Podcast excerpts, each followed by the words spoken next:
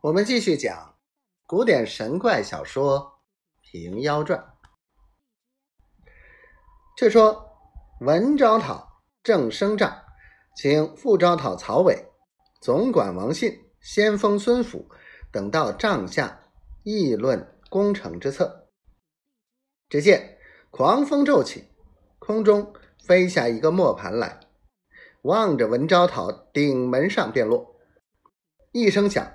震天动地，众人惊得面如土色，直到打死文昭讨。却说文昭讨正坐在交椅上，蓦地被一人拦腰抱过一边，离交椅有五七步路。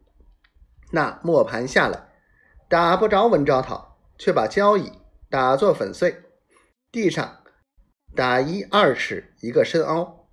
众将见。文昭讨无事，俱各大喜。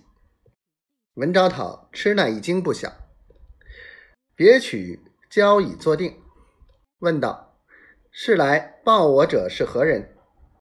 说犹未了，只见一个人来到面前唱诺。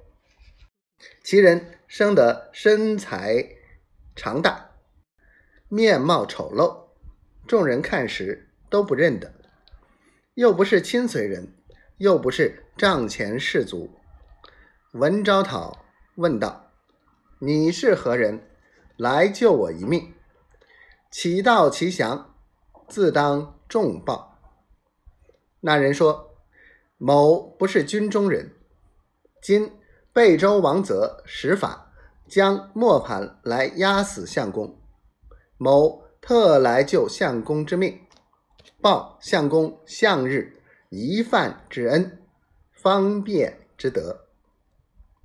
文昭讨见说大喜，道：“感谢你来救我，不知我文彦博施恩于何处？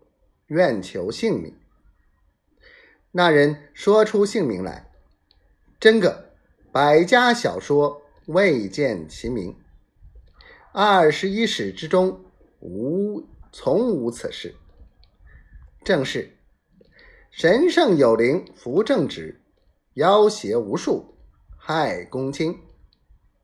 毕竟说出什么姓名来，且听下回分解。